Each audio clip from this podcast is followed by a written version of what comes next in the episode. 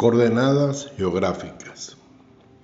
La ubicación de usted en cualquier lugar de la Tierra está representado en un sistema de referencia, llámese cartesiano o espacial.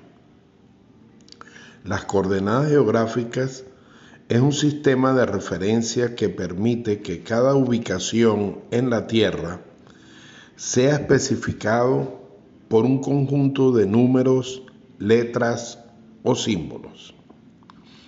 Las coordenadas se eligen en general de manera que dos de las referencias sean horizontales o de posición horizontal y una tercera debe representar la altitud.